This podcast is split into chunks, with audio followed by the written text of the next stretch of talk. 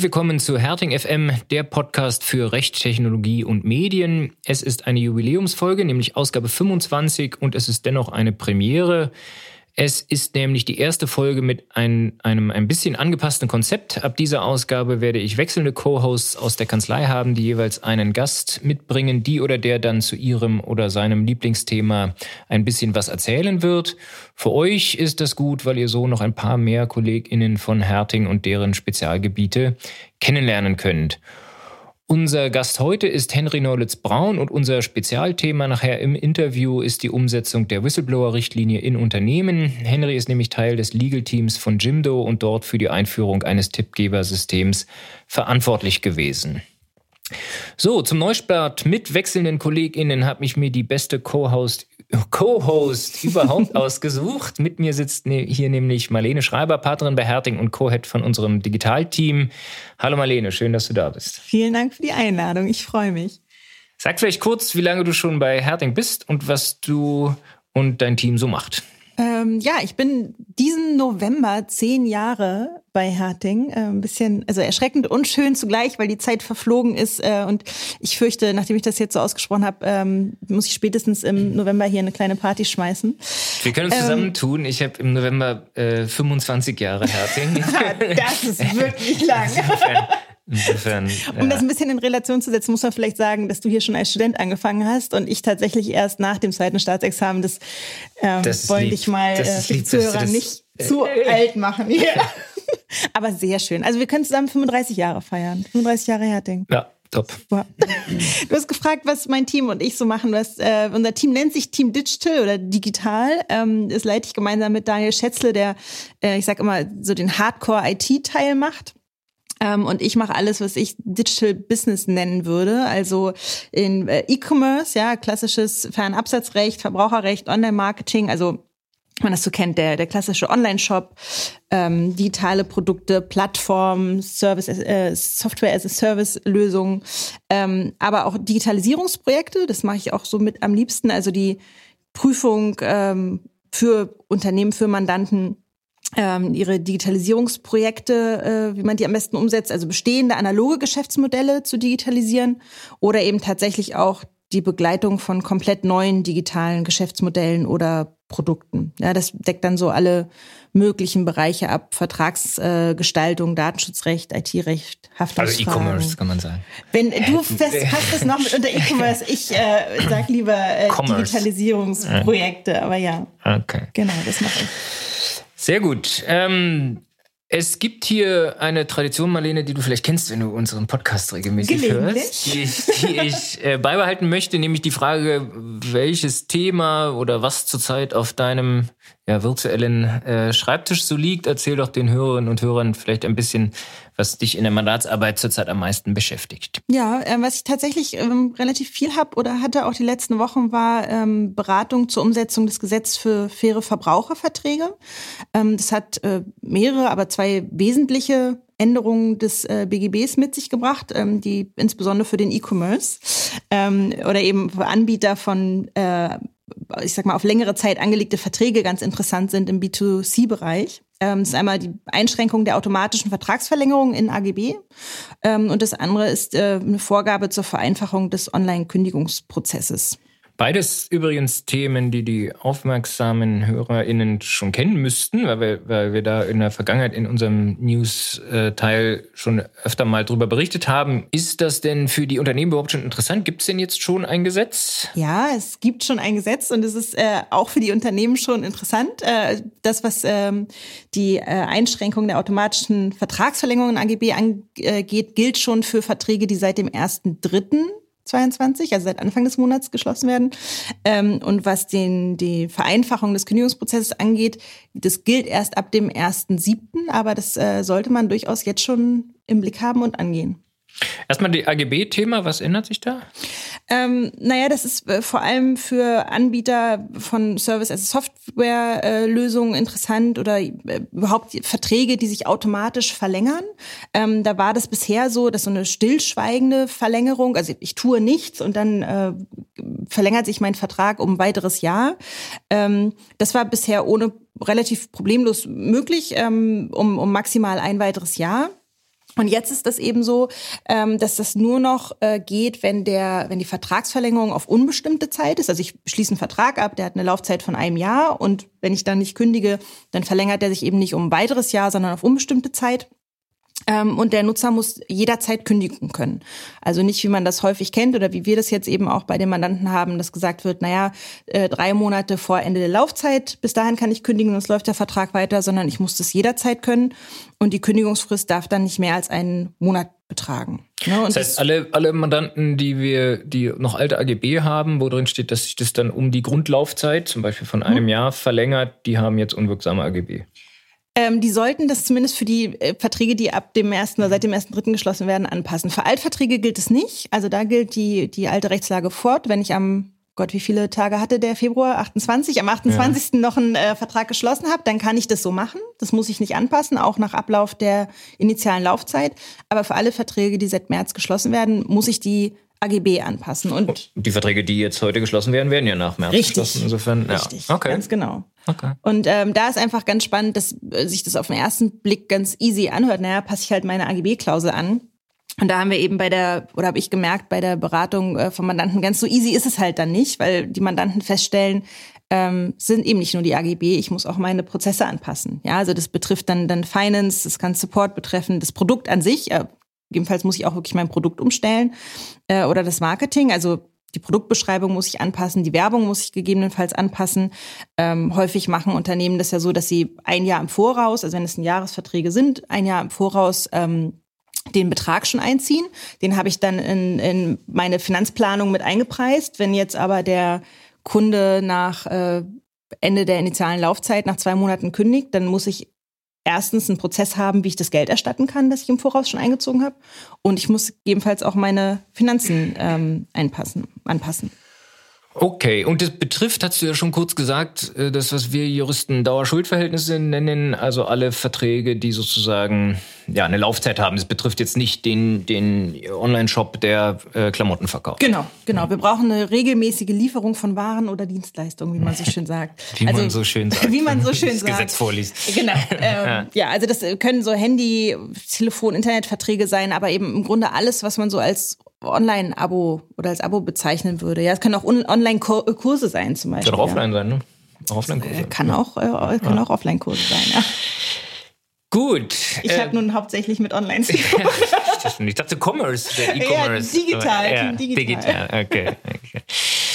Gut, ähm, jetzt hast du zwei Bereiche vorhin genannt. Das eine ist das mit den AGBs, das andere. Äh, hast du gerade AGBs gesagt? Nein. AGBs. Oder? Gut. Hm, nee. darf, darf man nicht sagen? Nein, ich AGBs sag, ich, ich habe da noch nie Probleme gehabt mit AGBs. Ähm, AGBen Finde ich doof. Egal, Kündigungsbutton, was ja. gibt's da? Ähm, genau, da haben wir noch ein bisschen Zeit. Ähm, zum 1.7. muss der, äh, muss der eingesetzt sein. Ähm, und da sieht das Gesetz vor, dass zur Beendigung eines entgeltpflichtigen Dauerschuldverhältnisses, äh, der im elektronischen Geschäftsverkehr abgeschlossen werden kann. Äh, also im Grunde kann man sich merken, alles, was so online ist.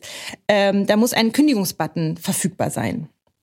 Ähm, zum Prozess kommen wir vielleicht gleich nochmal. Vielleicht vorweg, auch das hört sich wieder relativ easy an. Naja, mache ich da eben so einen, so einen Kündigungsbutton hin. Ähm, und da haben wir eben bei der Beratung von Mandanten gelernt, der Teufel steckt im Detail und ein Learning vorneweg äh, wäre, keep it simple. Mach's nicht, macht's nicht so kompliziert, aber beschäftigt euch jetzt schon damit. Weil ja, jetzt eben schon ist ja fast schon, also wer dann, wenn wir die Projekte, die du jetzt da hast, sich anguckt, äh, die laufen ja teilweise schon ein Vierteljahr oder länger. Das stimmt, ja. Äh, ähm, weil es natürlich wirklich nicht so einfach ist, weil man eben nicht nur AGB ändern, die eh keiner liest, sondern, sondern und, und vielleicht interne Prozesse, die man auch vielleicht on the run äh, anpassen kann, sondern weil, weil man ja im Frontend was sieht. Äh. Ganz genau. Und das, der, der Kündigungsbutton ist natürlich ähm, dann einfach ziemlich offensichtlich. Ne? Aber ähm, vielleicht, äh, du hast ja gefragt, was, was heißt das eigentlich?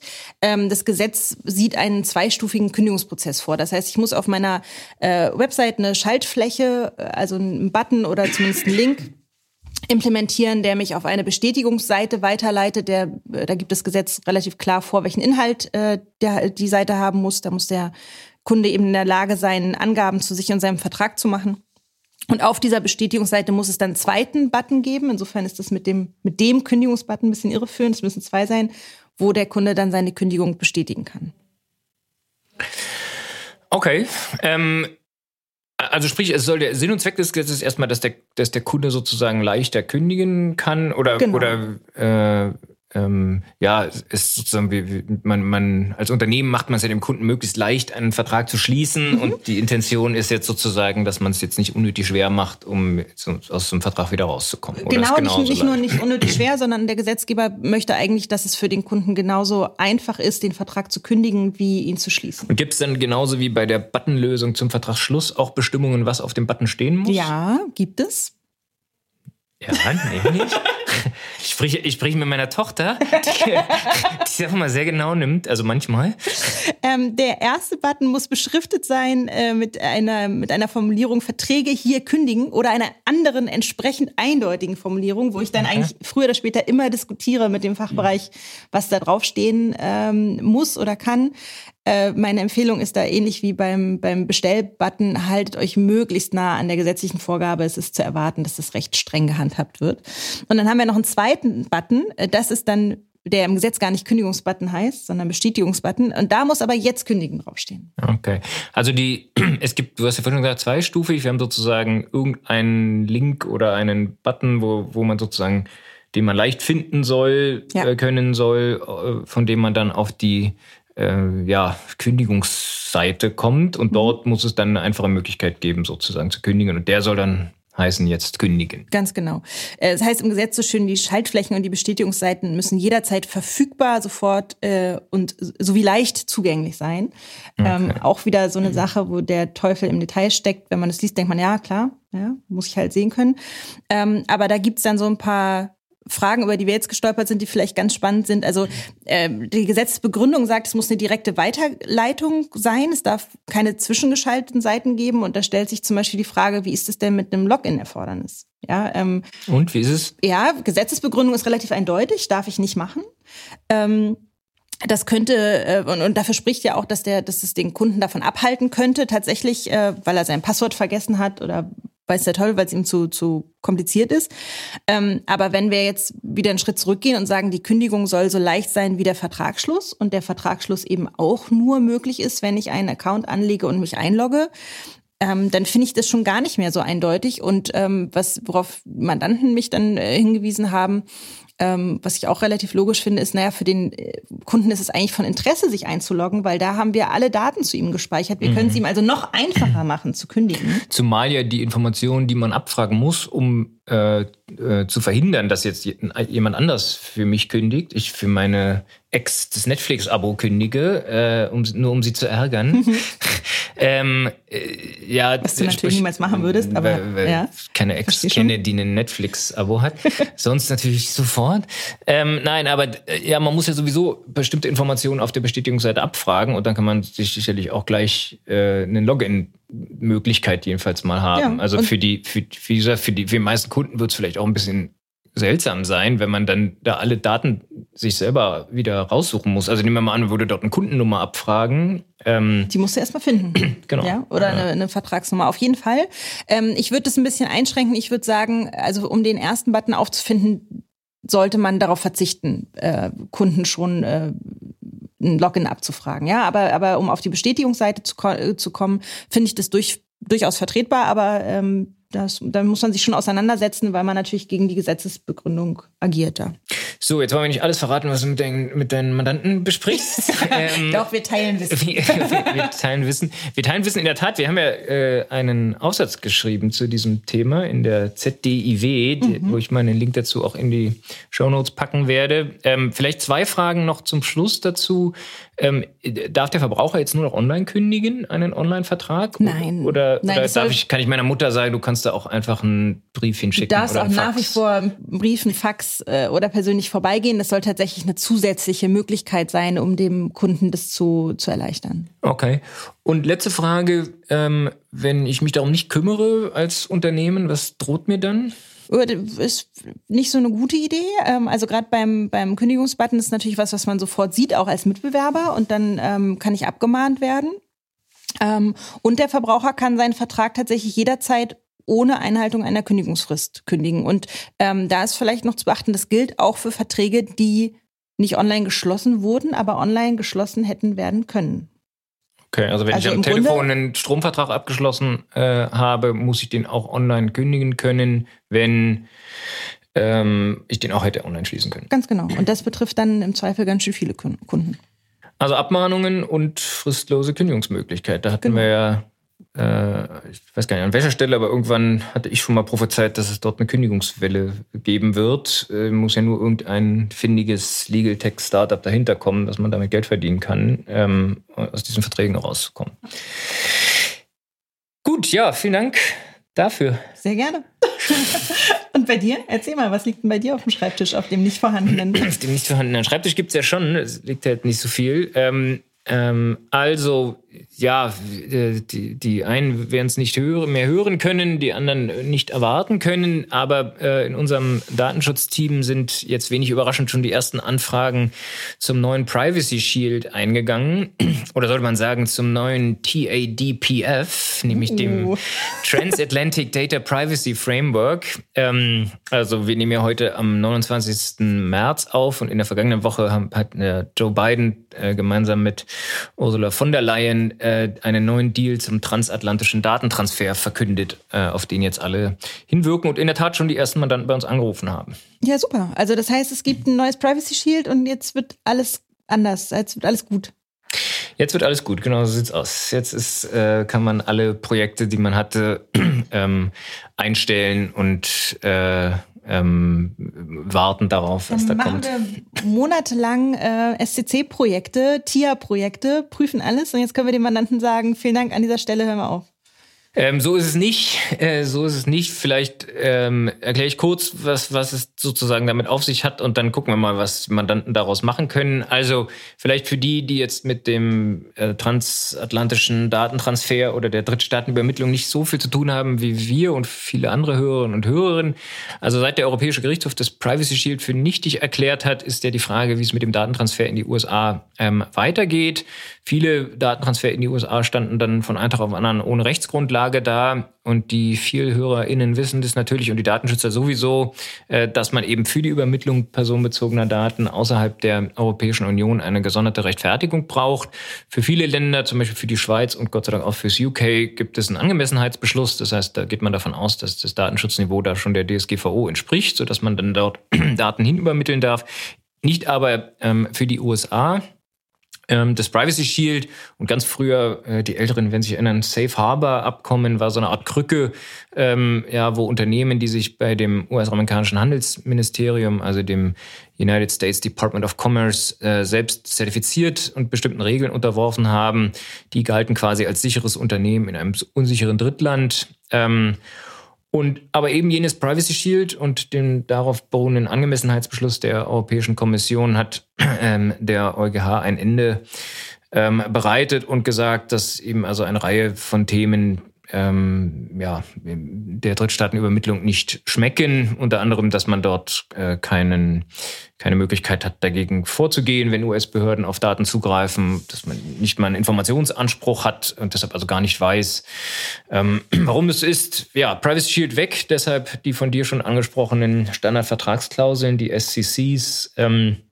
und die TIAs, die wir jetzt für Mandanten dann so viel derzeit machen, also die Transfer Impact Assessments zu schauen, äh, was ändert sich da jetzt eigentlich für ähm, oder, oder welche Risiken sind jetzt eigentlich mit dem Transfer ins Drittland in die USA verbunden. Okay. So war es bisher. Ja, und jetzt wird alles anders oder wissen wir schon, wissen wir überhaupt schon, was wird? Uh, no, we don't. Ähm, ja, oder remains to be seen, wie die Amis wahrscheinlich sagen würden. Bisher gibt es nur ein äh, ganz amerikanisch stylisch vorgestelltes Factsheet aus dem Weißen Haus, wo ein paar Dinge zusammengetragen sind, auf die man sich mit der EU-Kommission verständigt hat. Ähm, das muss jetzt aber noch in eine Vereinbarung gegossen und dann auch in den USA und dann auch in der EU entsprechend verabschiedet werden.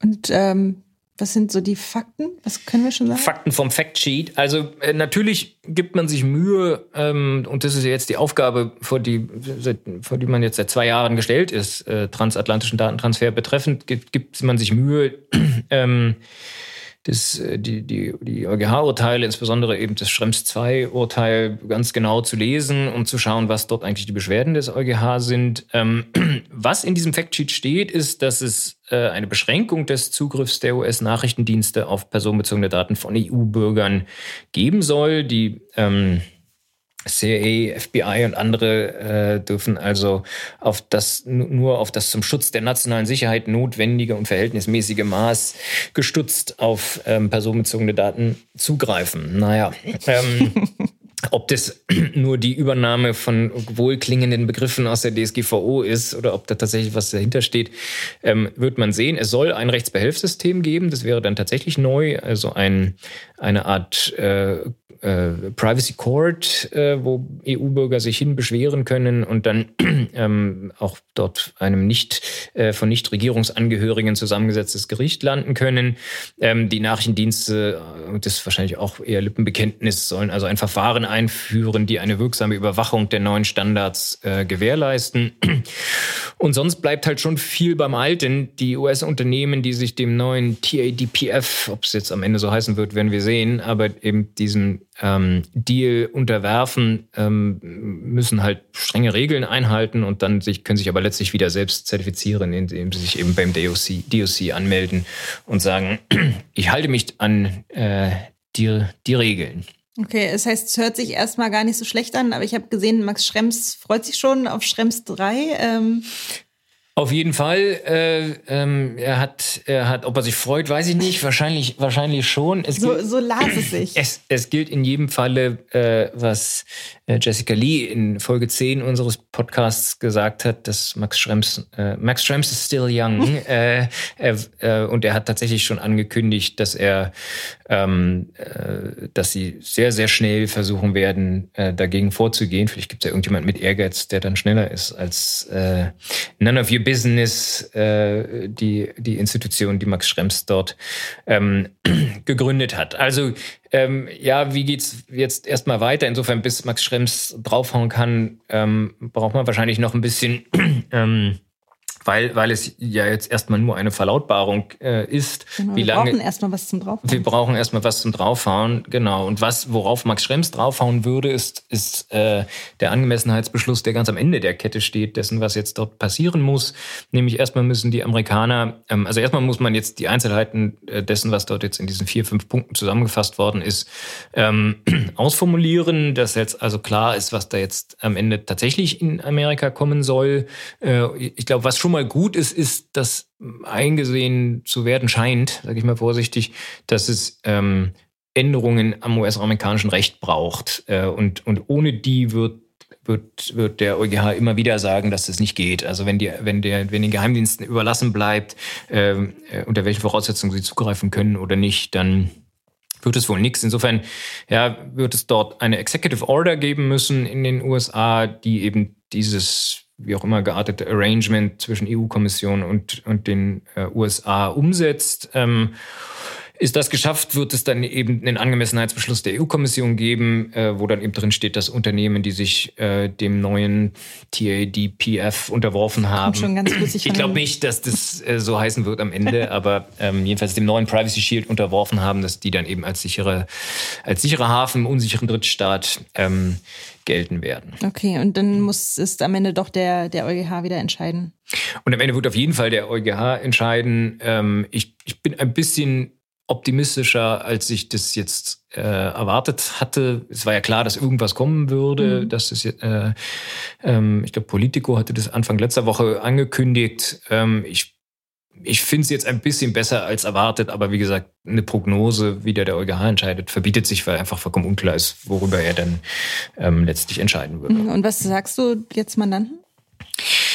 Ähm, naja, also man, man merkt ja jetzt schon an den etwas unklaren äh, Zeitplan. Also wir wissen nicht, wie lange es dauert, bis es dort äh, endgültige Absprachen gibt. Die Prognosen, die ich gelesen habe, gehen eher von Herbst oder Ende des Jahres aus als jetzt noch im Frühjahr. Äh, dann muss es diese Executive Order geben, dann muss es einen Angemessenheitsbeschluss geben, der, der ja äh, auch noch diskutiert werden muss, die Stakeholder mit einbeziehen muss. Da wird das EU-Parlament äh, versuchen wollen mitzureden. Ähm, insofern, also vor äh, Anfang Mitte nächsten Jahres haben wir dort jedenfalls wäre mal meine Prognose nichts Konkretes.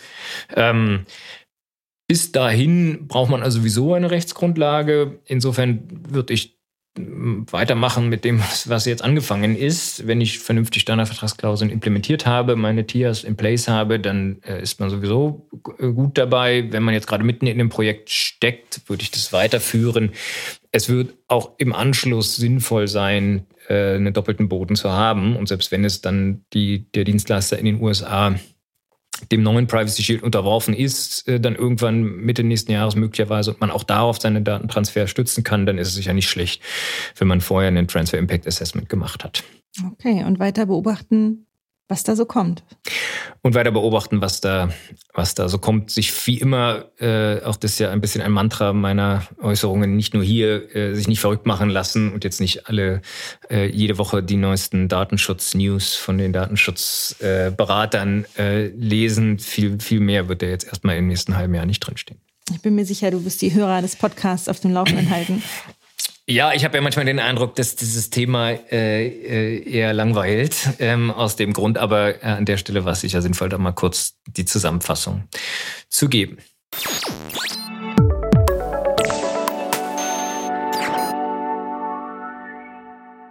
Wir wollen heute sprechen über die Whistleblower-Richtlinie. Äh, richtig heißt die Richtlinie zum Schutz von Personen, die Verstöße gegen das Unionsrecht melden. Und wir haben uns dafür einen ganz tollen Gast eingeladen. Ich freue mich sehr, Henry Neulitz-Braun. Hallo, Henry.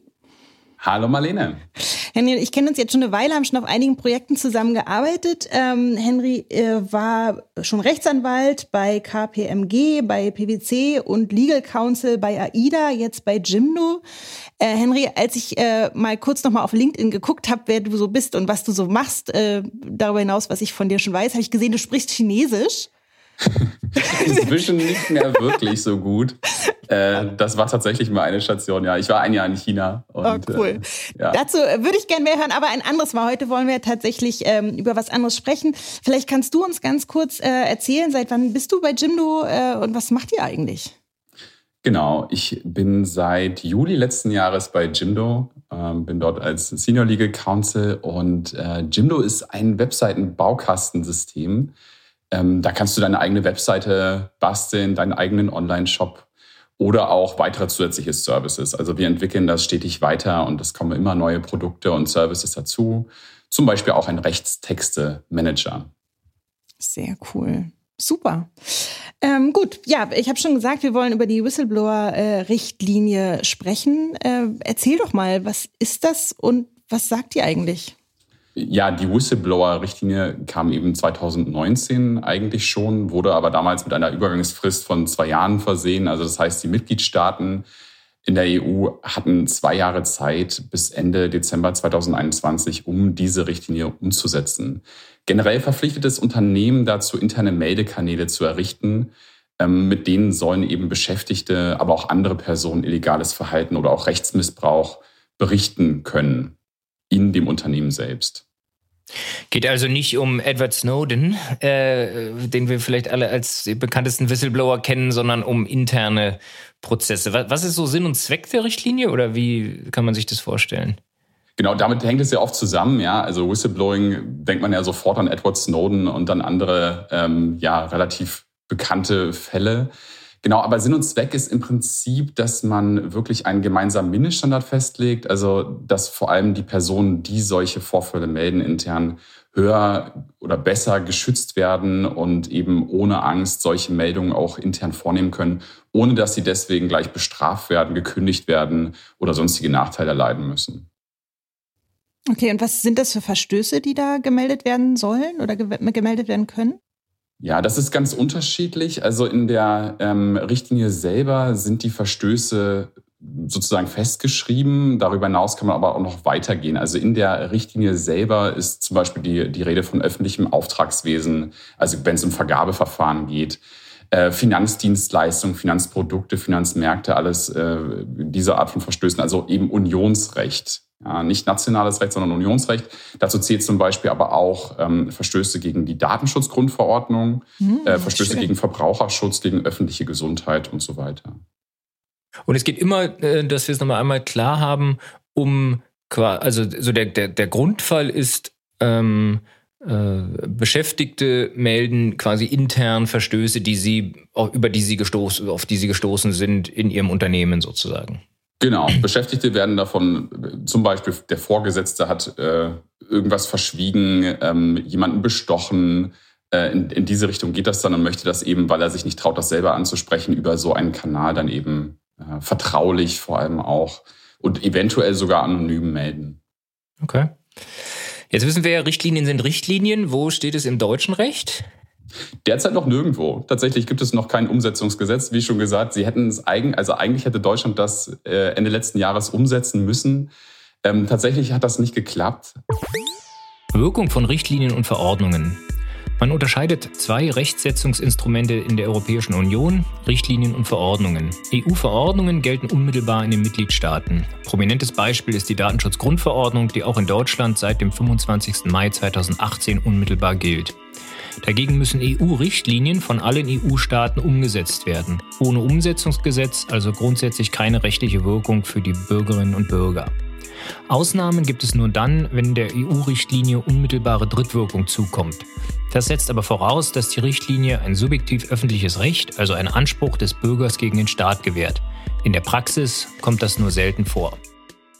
Eigentlich gab es schon in der Großen Koalition einen äh, Entwurf, einen Gesetzesentwurf dazu, der ist dann aber doch nicht verabschiedet worden, weil es dann Streit gab zwischen CDU und SPD. Ähm, denn die SPD wollte eine, ähm, also wollte auch, dass Verstöße gegen nationales Recht mit reinkommen, während die CDU gesagt hat, nein, nein, EU-Recht reicht. Und ähm, ja, deswegen konnte man sich nicht einigen. Jetzt im neuen Koalitionsvertrag zwischen äh, SPD, Grüne und FDP steht es wiederum drin, dass man die Whistleblower-Richtlinie rechtssicher und praktikabel umsetzen möchte. Was das heißt, muss man äh, sehen. Also es wird auch davon, ist auch davon die Rede, dass man eben äh, hier ja die Vorschriften äh, in, aus dem nationalen Recht auch mit in den Schutzbereich äh, ja, aufnehmen möchte. Das heißt, es wird wohl auch ein relativ weiter Anwendungs, ähm, ja, Anwendungsbereich mhm. werden. Und, und gilt das denn dann trotzdem schon in Deutschland? Oder? Ja, das ist so ein bisschen die große Preisfrage. Ähm, die herrschende Meinung sagt tatsächlich, dass es nicht direkt gilt. Das ist ja immer die Frage bei EU-Richtlinien, ob diese dann direkte Wirkung sozusagen haben. Es ist ja keine EU-Verordnung. Ja, das geht jetzt sehr ins, ins Juristische rein. Ähm, hier wird aber, wie gesagt, grundsätzlich vertreten, dass das eben nicht der Fall ist, dass das nicht direkt wirken würde. Und äh, deswegen muss man tatsächlich noch warten. Grundsätzlich gilt ja immer der Fall, dass der Bürger einen Anspruch gegen den Staat haben muss, also eine vertikale unmittelbare Drittwirkung. Und diese ist wohl hier nicht gegeben. Also es ist ja eine, eine horizontale Drittwirkung zwischen Privaten, die eben äh, den Unternehmer verpflichtet und den Beschäftigten ein, ein Recht gibt. Und das macht das eben schwierig. Das heißt, streng genommen hättet ihr das möglicherweise äh, noch gar nicht umsetzen müssen, äh, sondern man könnte auch noch warten oder man kann vertreten, sozusagen zu warten, bis der deutsche Gesetzgeber da mal tätig geworden ist.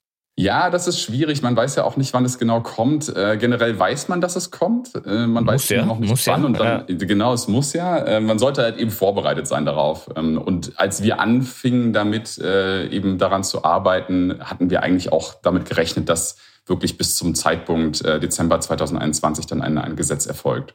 Hast du eine Prognose, wann das passiert? Aber wahrscheinlich jetzt ist ja äh, gesetzgebungsmäßig sowieso vielleicht, oder sagen wir mal so, unsere Regierung hat andere Sachen vor, als den Bundestag dazu anzuregen, doch mal die Whistleblowing-Richtlinie umzusetzen, könnte man sagen. Oder, oder gibt es da konkrete Pläne, weißt du das? Ja, ich, ich, ich also konkrete Pläne habe ich jetzt auch noch nicht gehört weiterhin. Ich weiß, dass jetzt ein Vertragsverletzungsverfahren angeregt wurde von der EU-Kommission im Februar und eben andere Länder werden ja auch tätig. Also zuletzt hat Frankreich jetzt auch das Whistleblowing-Gesetz äh, auf den Weg gebracht. Dänemark, Portugal sind schon dabei, also und haben, haben schon ein Gesetz dazu, Schweden auch. Ähm, also der Druck wird steigen mit äh, zunehmender Zeit. Ja, ich, ich finde ja so tendenziell immer, ja, einerseits erschreckend, andererseits dann aber auch beruhigend. Ich meine, es ist zwei Jahre Umsetzungsfrist. Es ist vollkommen klar, was passieren muss. Es ist ja jetzt auch nicht also, oder äh, sag, wenn ich was Falsches sage, aber es ist jetzt nicht so hochpolitisch, dass man jetzt sagen muss, da gibt es so einen riesen Umsetzungsspielraum und wir diskutieren jetzt da, gut, jetzt hast du schon gesagt, ob nationales Recht, äh, Verstöße gegen nationales Recht da mit drin sein sollen oder nicht.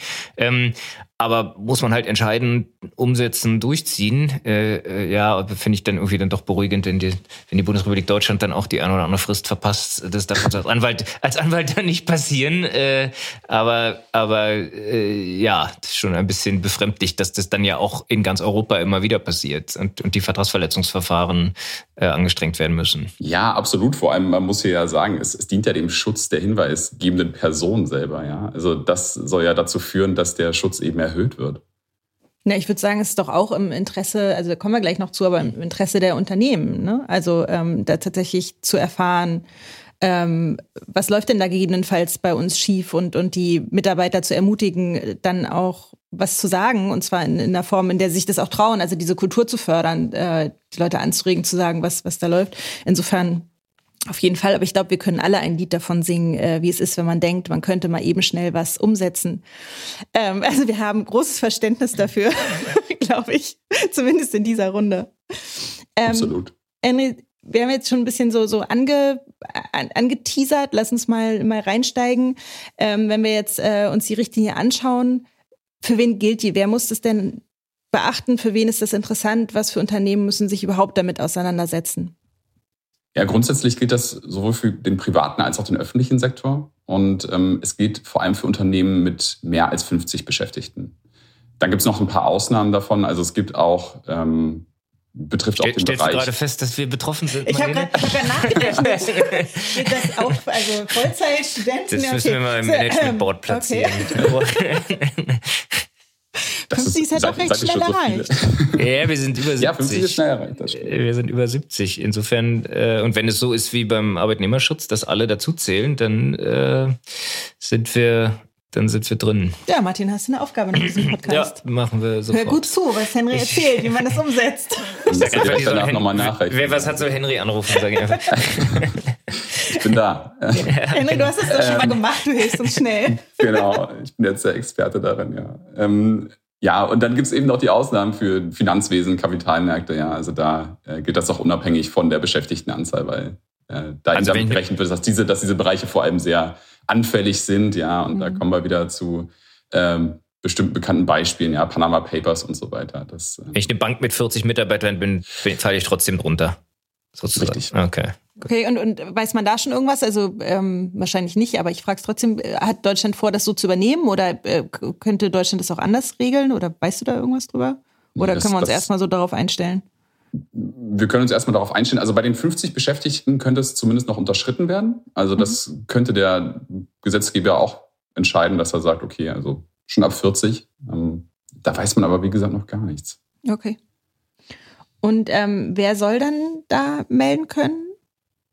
Genau, das also würde dann vor allem ja die eigenen Beschäftigten, genau, also intern würde es gelten, also mhm. die eigenen Beschäftigten, wozu aber auch frühere Beschäftigte zählen würden. Also auch solche, die eben nicht mehr im Unternehmen sind, äh, dürfen das melden. Bewerber, Praktikanten, auszubildende Trainees, ähm, aber auch externe. Also wenn es um Lieferanten geht, ja, wenn es um Geschäftspartner geht, um Dienstleister, um Freelancer. Und da spielt natürlich schon das Thema äh, Korruption, Bestechlichkeit im geschäftlichen Verkehr und so weiter eine Rolle.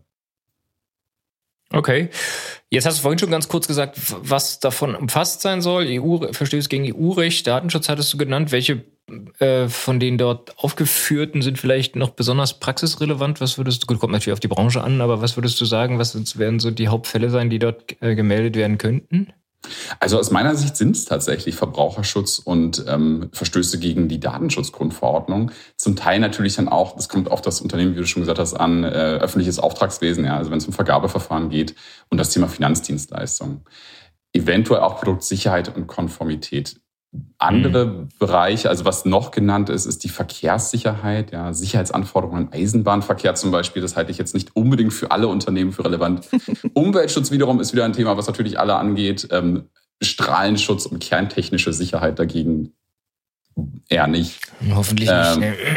Genau. Und äh, Lebensmittel- und Futtermittelsicherheit ist eben auch noch dazu genannt und die öffentliche Gesundheit. Also es ist sehr speziell vom, vom Anwendungsbereich, würde ich sagen. Daher ist so ein bisschen die Frage, wie möchte man selber als Unternehmen daran gehen, wie, wie breit macht man den Anwendungsbereich eigentlich von seinem Hat man es denn zwischengefragt, hat man es denn überhaupt in der Hand? Ich meine, wenn ich so eine, so eine, ich sag mal, Whistleblower-Hotline eröffne und da ruft jemand an und sagt, hier wird ständig geklaut, was jetzt möglicherweise als bloßer Straftatbestand da nicht drunter fällt und jetzt auch keine Korruption ist, ähm, dann dann wird man sich ja nicht dagegen wehren oder sagen können, ja, das kannst du hier aber nicht anzeigen. Äh, oder, oder wie ist ja, zumal ja. es ja auch aus, aus Compliance-Sicht ja erforderlich beziehungsweise auch gewünscht ist, äh, das hatten wir auch schon anfangs gesagt, dass eben alle möglichen Verstöße da gemeldet werden können, weil die Geschäftsleitung daran ja ein Interesse hat zu sehen, was läuft im äh, Unternehmen falsch, wie können wir die Compliance-Kultur fördern, wo sind auch unsere Probleme und gerade durch so eine Hotline kann man natürlich genau diesen Zweck erreichen, ja, dass man da wirklich die Compliance-Kultur auch äh, verbessert, dass man auch solche Verstöße überhaupt erst mitbekommt. Äh, mhm. Daher bin ich auch dafür, und so haben wir das auch gemacht, dass wir das wirklich den Anwendungsbereich etwas weiter gefasst haben, weil ähm, uns ja nicht nur, also genau das ist eben der Punkt. Wir würden ja nicht sagen, oh, äh, du hast hier strafrechtliches Verhalten gemeldet. Ja, sorry, das ist leider der falsche Kanal dafür. Wie war das denn? Guck mal, schau mal im Internet, wo du das melden kannst. Hier jedenfalls Genau, nicht. oder, oder ja. geh, zur Presse oder so. Ne? Also das, das wäre genau. ja der Super-GAU. Ne? Das, äh, deswegen, das, das möchte man ja erstmal selbst ähm, wirklich erfahren. Dann, dann kann man, wenn man das, wenn man diese Infrastruktur ja sowieso schon errichtet hat, dann ähm, ist das natürlich super, wenn wir, also wenn man da auch tatsächlich dann äh, dass das soweit öffnet, dass man auch diese Verstöße dann melden kann. Das heißt aber auch, dass man die Kultur entsprechend anpassen muss oder hinterfragen muss, die man im eigenen Unternehmen hat, ne? Es ist ein guter, ich finde, es ist auch ein guter Startpunkt, um zu sagen, für Unternehmen, die jetzt an Compliance-Themen noch nicht wirklich firm sind, da, damit anzufangen einfach. Ne? Also wenn man damit halt einen guten Startpunkt hat, wenn man wirklich weiß, okay, was muss ich einführen? Ich habe hier so eine Art von ähm, Standard und ähm, ja, so eine Prozessanleitung auch in gewisser Weise und kann damit dann anfangen, auch tatsächlich. Mhm. mhm. Jetzt, jetzt redest oder reden wir die ganze Zeit schon von, von der Hotline. Ähm, wie, wie muss denn die Hotline äh, ausgestaltet sein? Also, muss es eine Hotline Muss es eine Hotline sein? Wie, wie, wie, wie ist sozusagen der Meldekanal? Ja, da, da gibt es tatsächlich zwei Möglichkeiten. Äh, also entweder schriftlich beziehungsweise elektronisch. Das ist so der größte oder das, das wird äh, aus meiner Erfahrung jetzt am meisten verwendet, dass man sagt, man bietet sozusagen einen elektronischen Meldekanal an, äh, in dem man sich einloggen kann und äh, mit dem man dann diese, diese Meldung vornehmen kann. Oder ja, tatsächlich eine Art von Hotline, also wirklich per Telefon, ähm, dass man, oder auch andere Art, ja, eine Sprachübermittlung zum Beispiel, oder eine dritte Form ist eben auch, wobei das eben kein offizieller Kanal ist, äh, im Wege einer physischen Zusammenkunft. Also das kommt eben darauf an, wenn der Hinweisgeber das wünscht, also es nicht abgeben möchte über Telefon oder über den äh, Online-Kanal, dann eben auch äh, ja, sich einfach treffen zusammen, ja, und dann, dass er das mhm. erzählen kann. Das Problem ist so ein bisschen, also das, wir haben, waren ja auch so ein bisschen vor der Frage, was nehmen wir denn jetzt?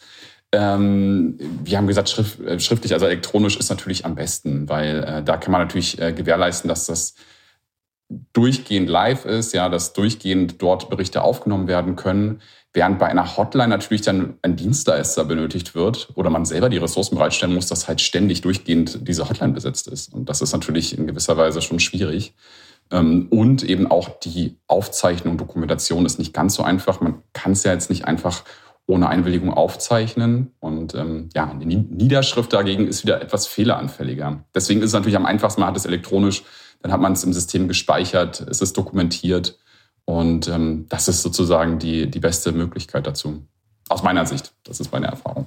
Ja, und ähm, Jetzt hast du gesagt, äh, elektronisches, elektronisches Melden, das geht ja praktisch gar nicht anonym. Ähm, oder soll ich mir eine Gmail-Adresse anlegen und von dort äh, sozusagen meine Anfragen schicken oder meine Beschwerden, meine, meine äh, Beobachtungen schicken? Wo kommt eigentlich die Anonymität her?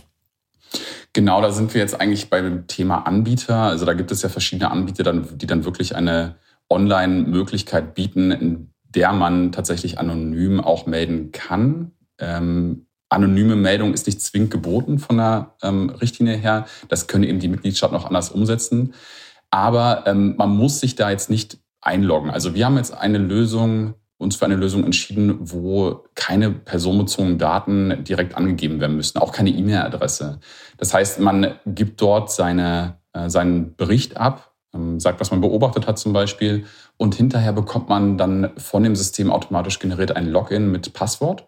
Das muss man sich dann natürlich aufschreiben und kann sich dann aber immer wieder einloggen in äh, dieses System und kann darüber eben auch die Kommunikation sehen. Also über dieses, über diesen Channel können wir dann online mit der Person kommunizieren. Ähm, du hast jetzt schon ziemlich oder ein paar Sachen vorbereitet oder vor, vorerzählt, ähm, wie ihr das ähm, umgesetzt habt. Wollen wir noch mal einen Schritt zurückgehen? Kannst du noch mal ein bisschen äh, darüber berichten, wie ihr das Projekt an sich angegangen seid, überhaupt die Umsetzung? Genau, also es klingt banal, aber als erstes haben wir uns natürlich die Richtlinie selber erstmal durchgelesen. Oh, das hört sich nach, meinem, nach meiner Examensvorbereitung an. Mein Repetitor hat immer gesagt, wenn Sie, bevor Sie anfangen, gucken Sie ins Gesetz, lesen Sie den Paragraphen durch. Und genauso haben wir auch angefangen. Nein, also Sehr es gibt gut. natürlich eine Unmenge an Artikeln online, ja, die zu diesem Thema äh, geschrieben sind. Viel dann tatsächlich von den einzelnen Anbietern selbst auch. Ähm, wir haben tatsächlich diesen Schritt so gemacht, dass wir gesagt haben, wir lesen erstmal die Richtlinie durch, fassen erstmal zusammen, was ist darin an Anforderungen genannt und machen daraus eine, eine Liste. Also wir haben eine, eine Kriterienliste erarbeitet, äh, zuerst mal mit den Themen aus der Whistleblowing-Richtlinie, dann haben wir uns noch angeschaut, okay, was ist datenschutzrechtlich erforderlich und was brauchen wir rein technisch gesehen? Also zum Beispiel, welche Sprachen wollen wir? Äh, wollen wir zum Beispiel automatische Eingangsbestätigung? Da sagt zum Beispiel die Whistleblowing-Richtlinie ja auch, man muss innerhalb von sieben Tagen, nachdem ein äh, Bericht eingegangen ist, ähm, muss man eine Eingangsbestätigung senden. Und äh, dann natürlich noch die geeignete Dokumentation. Wenn auch gut wäre natürlich ein Dashboard. Also wir haben uns ein bisschen Gedanken gemacht darüber, was wollen wir eigentlich und haben dann äh, geschaut mit unserer Procurement-Abteilung, was gibt es für Anbieter in dem Markt. Und tatsächlich gibt es da wirklich sehr viele Anbieter also wir, wir haben dann wirklich vor der Entscheidung gestanden, okay, was wollen wir jetzt eine High-End-Lösung? Wollen wir jetzt erst ja eher, eher was äh, Profanes, was, was relativ leicht gebaut wurde oder möchten wir irgendwie im Mittelfeld sein? Mhm, und ihr habt was ja auch dann ein paar einfach zwingende Vorgaben. Ne? Ihr seid ja extrem international aufgestellt, was, euch, was eure Mitarbeitenden angeht. Genau, das ähm, kann Bei sowas fängt es ja schon an, kann ich mir zumindest vorstellen. Richtig, das ist eben auch das sprachliche, die sprachliche Herausforderung, dass wir gesagt haben, okay, also zumindest äh, Deutsch und Englisch ähm, müssen wir anbieten können.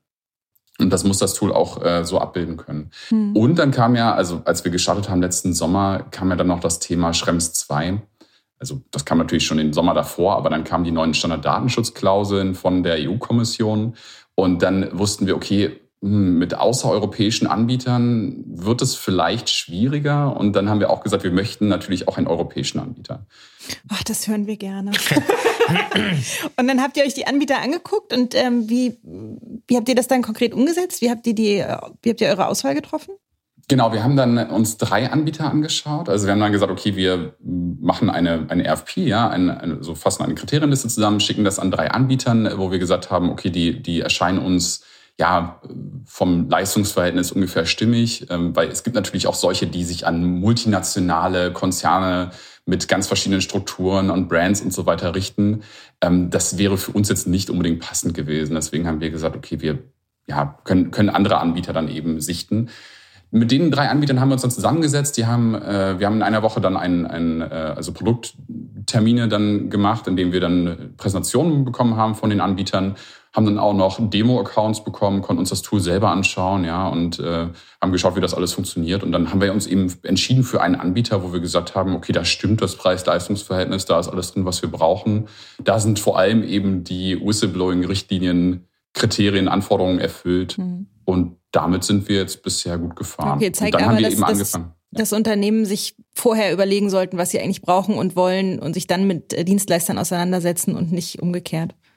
Genau, also erstmal muss man wirklich sehen, was als Unternehmen, äh, wie ist man aufgestellt? Äh, ist man wirklich ein, ein, ein, Konzern? Ist man ein kleines Unternehmen? Ist man international tätig? Ähm, also diese Themen muss man vorher so ein bisschen abklopfen, muss dann so ein bisschen die Grundvoraussetzungen anschauen, äh, was man eigentlich, was man eigentlich möchte von, von diesem Tool.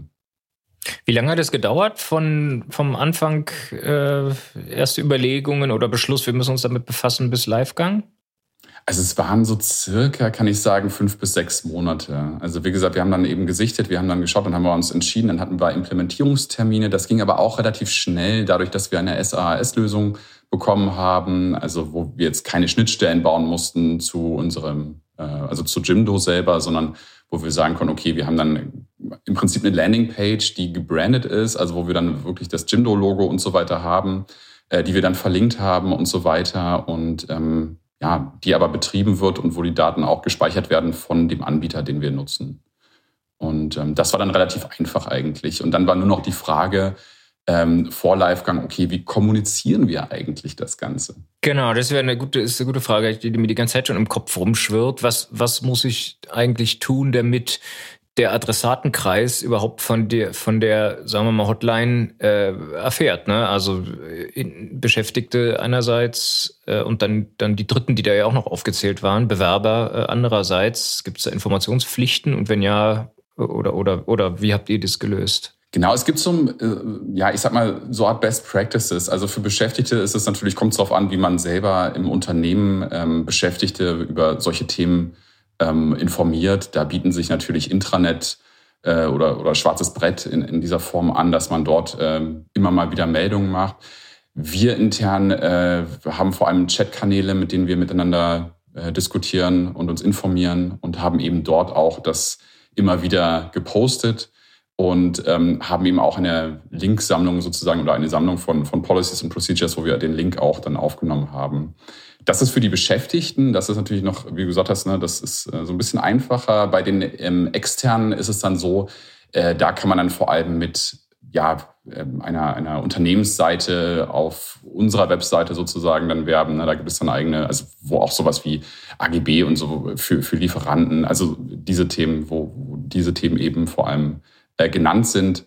Dort kann man eben auch so eine Whistleblowing-Kanal äh, äh, Whistleblowing dann eben aufnehmen. Okay, es hört sich jetzt erstmal alles nicht so schwierig, kompliziert an, zumindest wenn man es dann gemacht hat. Aber gab es auch Punkte, die dann vielleicht doch eine größere Herausforderung waren, als du gedacht hättest? Oder was waren so die größten Herausforderungen? Was würdest du sagen? Ja, tatsächlich. Also das, das, das Tool selber auszuwählen und zu implementieren war an sich nicht die, die große Herausforderung. Ähm, es war eher die Frage bei uns auch mit der internen Zuständigkeit. Ähm, wer ist eigentlich im Unternehmen dafür zuständig, hier die, die Fälle entgegenzunehmen, zu bearbeiten ähm, und das alles zu implementieren? Ich, ich bin ja Teil der Legal-Abteilung des Legal-Teams. Ähm, wir haben dann stark mit der Personalabteilung zusammengearbeitet. Das liegt aber auch daran, dass wir keine ähm, dezidierte Compliance-Abteilung in dem Sinne haben. Und deswegen stellt sich da eben die Frage. Ansonsten würde ich eher sagen, es ist ähm, ja, Teil der Compliance-Funktion des Compliance Officers, das mit durchzusetzen und eben auch zu bearbeiten. Ähm, wir haben das eben so gemacht, dass wir ähm, ja einen Ansprechpartner bei Legal, also mich hatten und eine Ansprechpartnerin in der Personalabteilung und eben da sehr stark zusammengearbeitet haben und eben auch in Zukunft zusammenarbeiten für die Fallbearbeitung dann selber. Das heißt, die gehen dann auch, wenn da jetzt Fälle kommen, die gehen dann auch bei dir und oder der Kollegin äh, aus HR ein, die, die sozusagen Meldungen. Genau. Ja. ja, also wir bekommen dann eine Meldung, also eine E-Mail-Notification sozusagen, dass ein neuer Fall eingegangen ist, dann äh, loggen wir uns ein und ähm, genau, würden dann intern sozusagen die Fallbearbeitung starten. Und das ist sozusagen denn die nächste Herausforderung auch gewesen, was das angeht, nämlich ähm, wirklich diese, diese Procedures und, und Policies dazu zu schreiben. Was, für was eröffnen wir eigentlich den Anwendungsbereich bei der Whistleblowing Hotline? Also was, was gehen wir nach außen für die äh, Betroffenen? Und äh, wie gehen wir mit der Fallbearbeitung um? Und auch da haben wir eine eigene Richtlinie dazu geschrieben, um zu sagen, okay, wie, wie werden wir diese, diese Fälle behandeln? Wen müssen wir einbeziehen? Wir müssen ja die Vertraulichkeit beachten, müssen ja sehen, dass wir ähm, die Identität soweit möglich schützen. Ähm, und wie gehen wir damit um? Hm, aber das war so ein bisschen der größte Aufwand. Ja, äh, wichtig, wichtiger Punkt, habe ich gerade so drüber nachgedacht, äh, bevor du es angesprochen hast. Ähm, sozusagen den Kanal zu schaffen ist ja das eine, ne? aber wenn die Sachen dann reinkommen, was passiert dann damit? Was macht man damit? Genau. Wie wird es bearbeitet? In, in welcher Zeit? Von wem? Ähm, auf jeden Fall Fragen, die man sich vorher stellen muss. Werdet ihr denn jetzt eigentlich geflutet von, von Meldungen? Hast du jetzt nichts anderes mehr zu tun? Anderes mehr. Endlich gibt es den anonymen Kanal über alle herzuziehen? Oder, äh, oder hält sich das in Grenzen oder gibt es noch gar nichts? Ja, das ist, das ist eine gute Frage tatsächlich. Wir haben uns im äh, Vorhinein ja auch die Frage gestellt, okay, was kommt dann? Ja, wie viel kommt? Werden wir geflutet? Äh, die Antwort ist nein. Tatsächlich ist noch gar kein Fall da. Also äh, es ist genau die andere Richtung. Ähm, Habt ihr es euren Leuten denn schon haben. gesagt? Wissen die schon, dass sie sich äh, über dich beschweren können, über den Compliance? Ja, natürlich. Jim, du bist halt, ein, es so. ist halt ein Unternehmen, wo alles richtig läuft. Da, beschwert, da beschweren sich die Leute. Haben die Leute keinen Grund, äh, Meldungen abzugeben. Gut, ich, ich meine, ganz überraschend ist es ja auch nicht. Ich glaube, dass selbst in Riesenunternehmen sind diese, sind diese äh, Tippgebersysteme jetzt also wäre, ist das, was ich so mal gehört habe, jetzt nicht so, dass der jetzt jeden Tag drei Fälle eingehen. Das wäre wär irgendwie auch crazy, wenn es so wäre und würde sicherlich nicht für das Unternehmen sprechen und für die, sagen wir mal, interne äh, ja, Fehlerbearbeitungskultur. Ja, also man würde wäre ja schon die Hoffnung, wenn ich sehe, mein Chef äh, äh, ist korrupt, äh, ja, und lässt sich irgendwie Leistung versprechen, dass das irgendeinen Weg gibt, das, das auch ohne so eine anonyme Hotline äh, ähm, zu melden. Ne? Also klar, dass es das oftmals nicht so ist und dass es deshalb die Richtlinie gibt, ist ja klar, aber, aber das wäre jetzt ja schon auch ein bisschen seltsam, wenn, wenn der jetzt irgendwie jeden Tag zwei Fälle eingeht. Alle Dämme brechen. Ja. Absolut, ja. Deswegen haben wir auch beim Anbieter selber nachgefragt, wie die Erfahrungen des Anbieters waren ja. ähm, bisher. Und da hieß es auch, ja, für, für mittelständische Unternehmen, sage ich mal, ne, waren so ein bis zwei Fälle im Jahr. Hm. Das heißt, vielleicht auch vier. Es ist wichtig, also das war so das, was, was sie geschätzt haben. Es ist wichtig, dass man es hat, aber man äh, hofft und kann vielleicht auch erwarten, äh, dass es gar nicht so viel genutzt wird. Ja, also das wäre natürlich ein Problem. Also wenn es viel genutzt werden würde, würde es ja dazu, also auch dafür sprechen, dass man ein Problem mhm. hat in Compliance-Sicht. Ne? Also das ist, äh, vor allem wenn es eben immer dieselben Fälle sind oder immer dieselben Themen, dann äh, ist das natürlich ein, ein, Anzeichen dafür, dass tatsächlich was falsch läuft im Unternehmen. Klar. Ja, wie wir vorher schon sagten, ne? vielleicht hilft schon allein die Schaffung so eines Kanals äh, dazu bei den bei den Mitarbeitenden ein Gefühl von äh, wir wollen, dass ihr sagt, wenn was nicht richtig läuft, ähm, schaffen und äh, die Frage ist dann, ob sie dafür diesen Kanal nutzen oder eben einen anderen direkteren Kanal, was ja, was ja auch in Ordnung ist. Genau, genau. Und es soll ja auch dazu beitragen, nur um zu sagen, ja, ähm, also Schutz von euch ist gewährleistet, wenn es irgendwas gibt, wo ihr euch gar nicht traut, das direkt offen anzusprechen, dann könnt ihr das auch hier machen. Mhm. Und ähm, ja, also da sind wir ja auch relativ transparent und offen. Und ähm, ja. davon, da, deswegen gehe ich auch davon aus, ne, dass die meisten Themen dann auch ähm, wahrscheinlich direkt in der Abteilung selber geklärt werden, ja, und äh, dann eben derzeit zumindest niemand über diesen Kanal zu uns kommen muss. Mhm. Vielleicht einen Aspekt noch, äh, äh, hat vorhin schon erwähnt, Schutz der Whistleblower, dass sie halt äh, das auch jedenfalls mal nicht unter direkter Preisgabe der Anonymität, äh, ihrer Identität äh, ähm, sozusagen melden müssen. Jetzt wird es sich ja manchmal nicht vermeiden lassen, dass man dann die Person, um die es geht, irgendwie konfrontieren muss. Äh, und dann gibt es ja sicherlich genau an dieser Stelle äh, einen, Konflikt oder allgemeiner gesprochen mit dem Datenschutz. Äh, ja, wie, wie geht man damit um? Wie ist da die Regelung in der, in der Richtlinie oder, oder wie regelt man das in der Praxis äh, mit den Betroffenen sozusagen? Ja, Datenschutz ist tatsächlich ein großes Thema. Äh, es gibt ja auch von, von der Datenschutzkonferenz ein eigenes, ja, eine eigene Orientierungshilfe zu diesem ganzen Thema Whistleblowing-Systeme. Und ähm, ja, da, da muss man natürlich aufpassen, dass man wirklich auch ein System nimmt, was eben das alles erfüllt. Und ähm, das war auch einer der Punkte, wo wir intern mit den Richtlinien schauen mussten, auch Datenschutzerklärungen äh, abfassen mussten, dass das alles DSGVO-compliant dann läuft. Ähm, und ja, es, zum einen muss man eben die Einwilligung einholen, wenn es um die Identität geht selber. Ne? Also wir haben gesagt, wir, wir eröffnen die anonyme Meldung, auch wenn die anonyme Meldung natürlich so ein bisschen das Problem darstellt. Es ist schwieriger zu ermitteln aus der Praxis. Ja? Also wenn man keinen Namen hat, wenn man niemanden hat, an den man sich wenden kann, wenn die Person vielleicht auch sich nicht mehr zurückmeldet, also einfach eine Meldung dann abgibt und dann nie wieder sich da, dazu meldet, dann ist es einfach schwer dazu zu ermitteln. Ähm, Deswegen muss man eben immer, äh, ja, immer, immer schauen, wie man das am besten macht. Wann dürfen Daten von Whistleblowern preisgegeben werden? Jede Verarbeitung personenbezogener Daten bedarf einer Rechtfertigung. Das gilt auch für die Angabe von Daten eines Tippgebers. In Betracht kommt hier eine Rechtfertigung mit einer rechtlichen Verpflichtung nach Artikel 6 Absatz 1 Satz 1 Buchstabe C der Datenschutzgrundverordnung. Die wird aber häufig nicht vorliegen, weil aus der Richtlinie gerade keine Pflicht zur Preisgabe der Daten des Whistleblowers folgt. Im Einzelfall ist auch eine Rechtfertigung mit berechtigten Interessen denkbar. Hier sind die Interessen der Beteiligten sorgfältig abzuwägen. Schließlich bleibt die Einwilligung des Betroffenen. Datenschutz ist auch deswegen ein Problem, weil eben die Personen, die genannt werden dann, also die beschuldigt werden vielleicht in dem Bericht, ja auch irgendwann darüber informiert werden müssten, streng genommen. Ja? Also mhm. Also wenn man jetzt von der DSGVO ausgeht. Da gibt es natürlich noch ein paar ähm, Ausnahmen, wo man sagt, auch wo, wo die Datenschutzkonferenz zum Beispiel gesagt hat, okay, äh, Informationspflichten können auch zum Teil eingeschränkt werden, ja, dass man eben, also wenn sie die Zwecke für die das erteilt wurde oder die das gegeben wurde, die die Daten äh, dem zuwiderläuft, dann muss man eben nicht darüber informieren. Ähm, dennoch ist das natürlich so ein, so ein Thema, dass man da auf dem Schirm haben sollte, auch als Unternehmen, dass man das richtig äh, angeht auf jeden Fall. Was ja letztlich natürlich jetzt hat man Anlass, sich darüber Gedanken zu machen, aber am Ende ja auch wiederum nichts Neues ist. Ne? Wenn, wenn jetzt jemand äh, auch außerhalb einer solchen äh, eines solchen Whistleblower-Systems kommt und sagt, äh, ja, hier, ich möchte dir mal sagen, äh, liebe Oberchefin, da läuft was schief in der Abteilung, äh, ja, da, dann hat man ja genau dieselbe, dasselbe Thema, dass man dann irgendwie gucken muss, wie, wie man damit umgeht, ob man dann die, den Abteilungsleiter dort informiert, äh, dass man weiß, dass es da Beschuldigungen gibt und so weiter. Also das ist ja jetzt sozusagen auch nichts äh, äh, Spezifisches hierfür. Es ist nur institutionalisiert sozusagen, ne, weil es eben dort auf der Hand liegt. Absolut, ja. Und zum Teil würde es ja auch dazu führen, dass man eben genau mit der betroffenen Person oder die Person, die dort ähm, ja, benannt ist, dann eben auch ein, ein Interview führen muss. Ne? Also da, da muss man ja auch wirklich dann ermitteln, indem man wirklich die Person befragt dann einfach. Und da lässt sich das natürlich eventuell gar nicht ausräumen. Das ist dann halt immer eine Einzelfallfrage, ja. Um welche Verstöße geht es?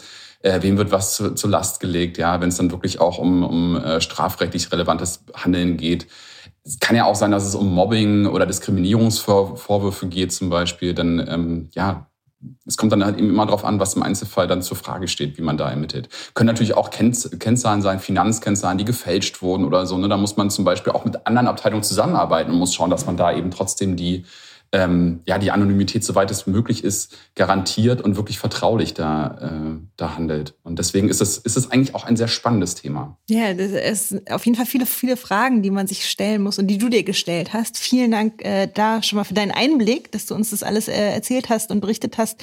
Hast du jetzt zum Schluss noch äh, ein, zwei, drei Tipps für die Unternehmen, die unseren Podcast hören und sagen, hups, aha, höre ich zum ersten Mal von äh, oder habe ich mal gehört, wusste ich gar nicht. Ähm, wenn die jetzt sagen, na ja, äh, okay, das müssen wir jetzt mal angehen oder wollen wir so schnell wie möglich angehen, was würdest, würdest du den raten? Ja, das ist, das ist gar nicht so einfach zu sagen. Ich hatte äh, mich, mich da auch schon gefragt, was könnte man wirklich quick and dirty machen. Ähm, tatsächlich könnte man Fünf wenn bis dann sechs wahrscheinlich Monate eine. Das quick and dirty. Deswegen, das, das war nicht quick and dirty tatsächlich. Äh, man könnte sich überlegen, eine externe Kanzlei als Ombudsstelle zum Beispiel zu nehmen. Ja, also das, das wäre vielleicht eine Möglichkeit, dass man sagt, ähm, man lagert das so weit wie möglich aus. Das ist halt eben dann aber auch eine Kostenfrage am Ende. Mhm. Ähm, ansonsten ist halt eben die Frage, möchte man wirklich ein externes Tool selbst betreuen? Ähm, ja, oder möchte man es eben dann wirklich über eine Art Ombudsstelle dann machen? Also das ist so ein bisschen das Thema. Und ansonsten hat eben die Frage, die man sich stellen sollte, wer im Unternehmen könnte das betreuen? Ähm, aus meiner Sicht müsste es jemand schon sein mit rechtlichem Hintergrund und ähm, ja, mit, mit gewissem auch ja, Motivation, sich das anzueignen dann schnell. Und äh, ja, ansonsten ist es leider kaum möglich, aus meiner Sicht da wirklich eine ganz, ganz schnelle Lösung zu äh, ja, beizutragen oder damit das, das umzusetzen. Mhm. Kannst dich vielleicht erstmal noch äh, auf den Standpunkt stellen, äh, die, die, Richtlinie wirkt nicht unmittelbar äh, und, und jedenfalls ist es nicht sanktioniert. Äh, äh, in, deshalb haben wir vielleicht noch ein bisschen Zeit, aber, aber früher oder später wird es ja auf jeden Fall kommen und dann reichen vielleicht Quick ja, and Dirty Lösungen genau, auch nicht. Äh, freu, dich, freu dich nicht zu früh. Also ich habe für Martin mitgenommen als To-Dos einmal die Richtlinie lesen äh, eine Anforderungsliste erstellen und dann äh, schauen, wie man es umsetzt. Genau. Ja, Martin, viel Spaß dabei. ja, super. Henry, vielen, vielen Dank. Ich glaube, das hat äh, nicht nur uns äh, ähm, ein bisschen weitergebracht, was die Richtlinie äh, angeht und was vor allem die Umsetzung in einem Unternehmen wie eurem, was ja jetzt nicht äh, ein Bosch oder ein Siemens ist, sondern eben äh, dann in gewisser Weise immer noch ein Startup, wenn auch ein ziemlich großes inzwischen. Ähm, äh, und ich hoffe, dass das der einen oder anderen Hörerin oder dem einen oder anderen Hörer auch geholfen hat. Vielen Dank schon mal.